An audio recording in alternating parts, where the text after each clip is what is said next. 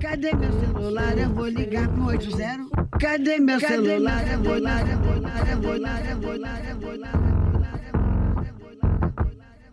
Ninféias apresenta Pílulas Feministas.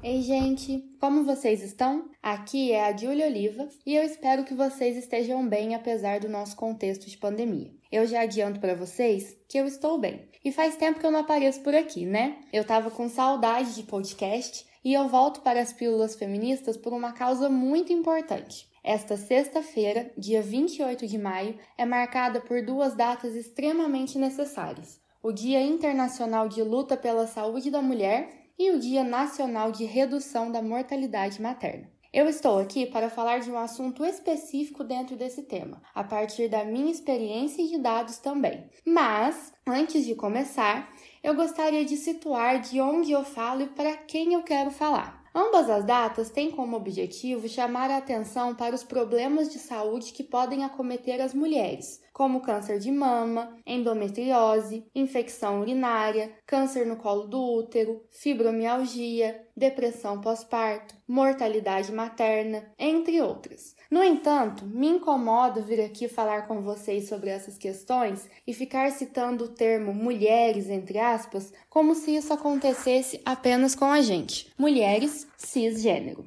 Se você ainda não sabe o que é cisgênero, dá um Google rapidinho e depois volta para cá para a gente continuar o nosso papo.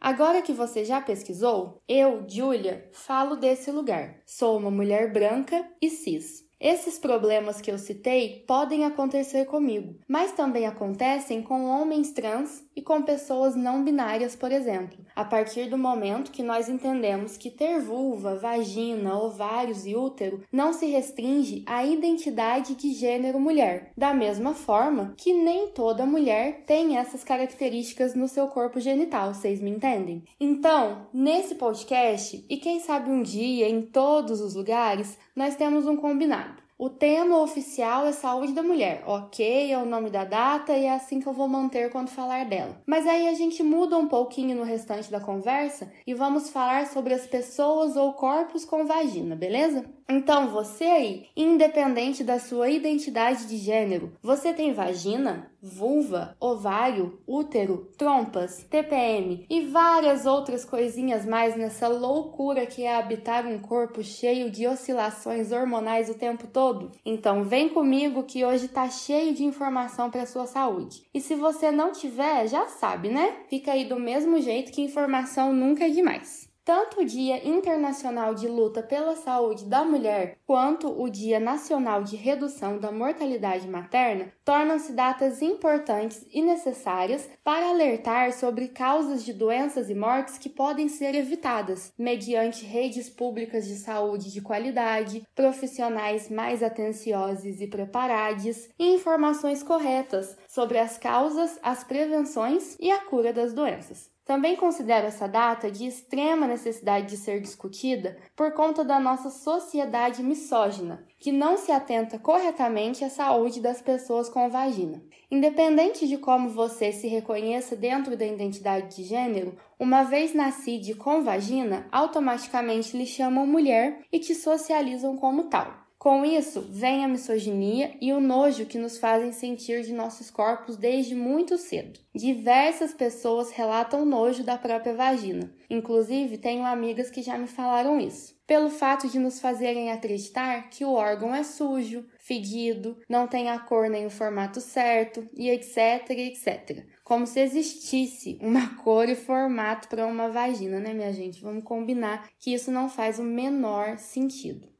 E aí nós também podemos falar sobre o moralismo religioso, fortemente presente na nossa sociedade, que faz com que as pessoas com vagina se sintam extremamente envergonhadas de ver e tocar o próprio órgão e outras partes do corpo. Como já foi dito, muitas dessas doenças são evitáveis e a data está aí para nos lembrar disso. Não dá mais para fingir, meu povo, que gravidez é pura poesia e tudo acontece num mundo encantado e perfeito. Não dá mais para ver propaganda de absorvente com uma pessoa saltitando de alegria menstruada e também não dá mais para ter vergonha de falar sobre vagina e sobre os problemas específicos que podem acontecer com ela. E eu digo isso isso porque foi justamente por falta de informação que eu já sofri muito com relação a isso e é o que eu vou contar para vocês hoje. Como vocês podem perceber, diversos assuntos podem ser abordados dentro do tema dessas duas datas. Diversos mesmo, gente. Nós poderíamos falar aqui sobre pobreza menstrual, violências obstétricas, mutilação genital, cisto no ovário, depressão pós-parto e por aí vai. Mas como cada um desses assuntos podem se tornar vários outros podcasts e nós ficaríamos até amanhã falando sobre um por um, dentro do Dia Internacional de Luta pela Saúde da Mulher, eu vou abordar sobre a questão da infecção urinária, com especial ênfase quando ela se dá por repetição. Ela é uma doença silenciosa que afeta ou irá afetar 4 em 5 pessoas com vagina e pode levar à morte. Essa temática é muito importante para mim, pois me toca de forma bastante pessoal devido a experiências muito ruins com relação à infecção de urina e que considero importante de serem discutidas com pessoas com vagina, assim como eu. Mas antes, nós vamos fazer um outro combinado agora. Eu não sou da área da saúde, eu não vou me ater a termos técnicos com muita profundidade. O que eu sei partem da minha experiência, do que eu escutei de médicos e médicas durante os anos e de informações retiradas dos sites Ministério da Saúde, Tua Saúde e Minha Vida, elaborados por estudos de profissionais da área. Primeiro de tudo, nós precisamos entender o que, é a infecção urinária, né? É, bom, ela se dá quando bactérias chegam ao sistema urinário, geralmente vindas do intestino, e é dividida em três tipos: cistite, uretrite e pielonefrite. A cistite se dá quando as bactérias são encontradas na bexiga e a uretrite acontece na uretra. Ambas são mais brandas e mais facilmente tratadas. Agora, a pielonefrite é a infecção que começou na uretra e na bexiga, não foi tratada e se espalhou para os rins. E é muito séria, gente, porque essa infecção pode prejudicar os rins para sempre, ou pior, se essa bactéria se espalha na corrente sanguínea, ela causa a morte. Ou seja, não dá para brincar mesmo.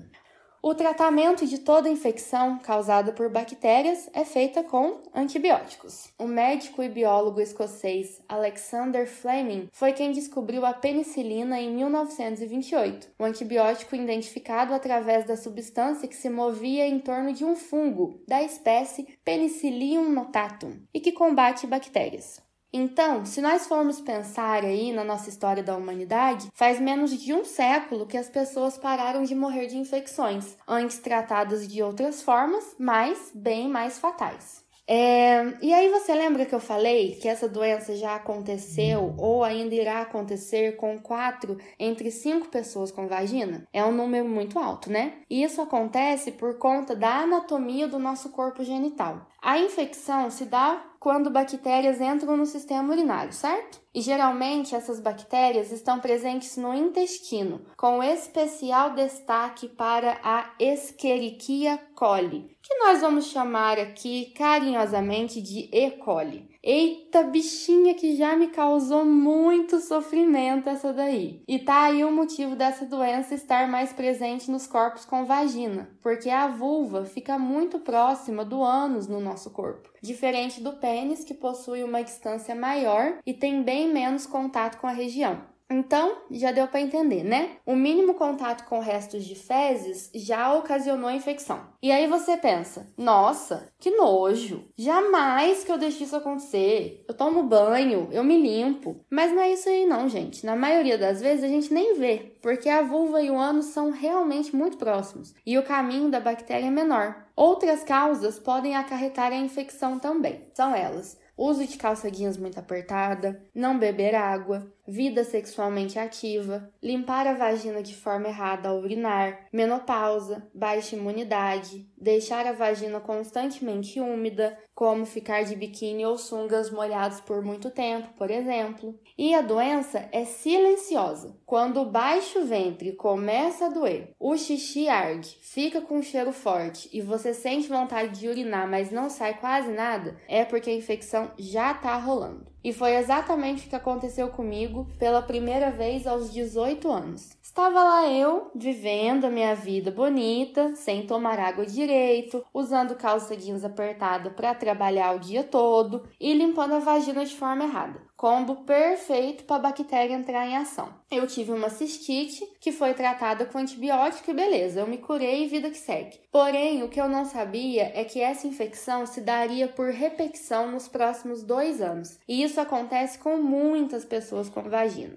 A infecção por repetição pode se dar por muitos motivos, mas um, um dos principais que uma médica me explicou uma vez é o fato de existirem diferentes tipos de bactérias para diferentes antibióticos. Então, quando você vai no posto de saúde, muitas vezes o diagnóstico é mais superficial. Eles coletam o seu xixi, consta lá a infecção e te passam um antibiótico. Muitas vezes dá certo, mas se as bactérias forem mais resistentes, a infecção sara temporariamente e depois volta. É necessário um exame de sangue para diagnosticar a bactéria certa e o antibiótico eficaz, mais forte que ela. Também tem o fato da bactéria se tornar mais resistente em contato constante com o antibiótico. Eu não vou me aprofundar nisso por não ser da área, mas provavelmente foi o que aconteceu comigo. Meses depois desse primeiro episódio, eu fiquei doente de novo. Só que dessa vez eu tive a pielonefrite. Vocês lembram que eu falei dela? Aquela que pode ir pro sangue e pode matar? A infecção não se curou corretamente na bexiga e foi se espalhando devagar até chegar no rim. Eu fiquei dias internada no hospital e foi uma das minhas piores experiências da vida, porque a dor, gente, a dor é surreal de forte. Depois disso, eu passei por mais algumas cistites e era sempre a mesma história. Eu sentia dor, ia no posto, tomava antibiótico, ela se curava por um tempo e depois voltava. Em determinado momento da minha vida, a repetição da infecção começou a abalar o meu psicológico e eu ficava neurótica com qualquer coisa. Dor de gases eu já achava que era infecção. Até que depois de finalmente encontrar uma médica mais atenciosa e de fazer o exame de sangue, tomar um antibiótico muito forte, eu nunca mais tive. E depois desse sofrimento todo, eu venho aqui falar para vocês sobre as prevenções, né? Para que ninguém passe por essa doença terrível, principalmente se ela ficar se repetindo. Além do antibiótico, existem outras formas de auxiliar na cura e prevenção no dia a dia, que eu aprendi com a experiência e conto para vocês agora. Os chás são fortes aliados na cura e prevenção. Por exemplo, o que mais funcionou para mim foi a combinação de salsinha com cabelo de milho. Esse chá, gente, é poderoso na limpeza do sistema urinário e ainda hoje eu tomo ele às vezes, né, para prevenir. Outra questão é cuidar da alimentação para manter a imunidade boa e beber bastante água, que ajuda a fazer mais xixi e eliminar possíveis bactérias que estejam na bexiga. Limpar a vagina de forma correta ao urinar também é essencial. Quando eu tive a infecção pela primeira vez, eu descobri que antes eu me limpava de forma errada com papel higiênico e eu não sabia disso. Uma forma bastante fácil para quem tem vagina de se limpar quando urina é pegar o papel e secar de trás para frente, certo? Pois bem, é exatamente assim que sem querer você traz as bactérias do ânus para a vagina, porque você está colocando o papel lá atrás e levando para frente. Muitas pessoas com vagina não aprendem sobre isso pela falta de diálogo sobre o assunto e é uma ação preventiva muito simples. Esses dias mesmo eu tava vendo clipes no YouTube e apareceu um da Anitta com a música Até o Céu, com o MC Cabelinho, na qual ela aparece num cotidiano de casal com um cantor e em determinado momento faz xixi com a porta aberta e não é que a mulher me limpa a vagina de trás para frente, gente. Anitta, pelo amor de Deus, eu te adoro, mas você tá dando exemplo errado para um monte de gente. Não façam isso. Limpar a vagina, a gente põe o braço por trás do quadril e passa o papel de frente, levando para trás e jogando fora. Também deixem a vagina de vocês respirar, viu, minha gente? Procure dormir sem roupa íntima e jamais deixe a região úmida por muito tempo. Tá de biquíni, sunga ou maiô na praia ou na piscina? Saiu da água, fica no sol ou troca de roupa. Outra ação importante é lembrar de urinar depois da relação sexual. Também ajuda na prevenção. E é isso aí, meu povo. Eu espero que vocês tenham gostado. E esse dia 28 de maio, vamos lembrar de cuidar da nossa saúde e dos problemas específicos do nosso corpo genital, sem vergonha de falar sobre eles. Muitas doenças que parecem inofensivas e têm tratamento podem levar à morte. Eu fico por aqui e encontro vocês daqui a algumas semanas novamente. Tchauzinho!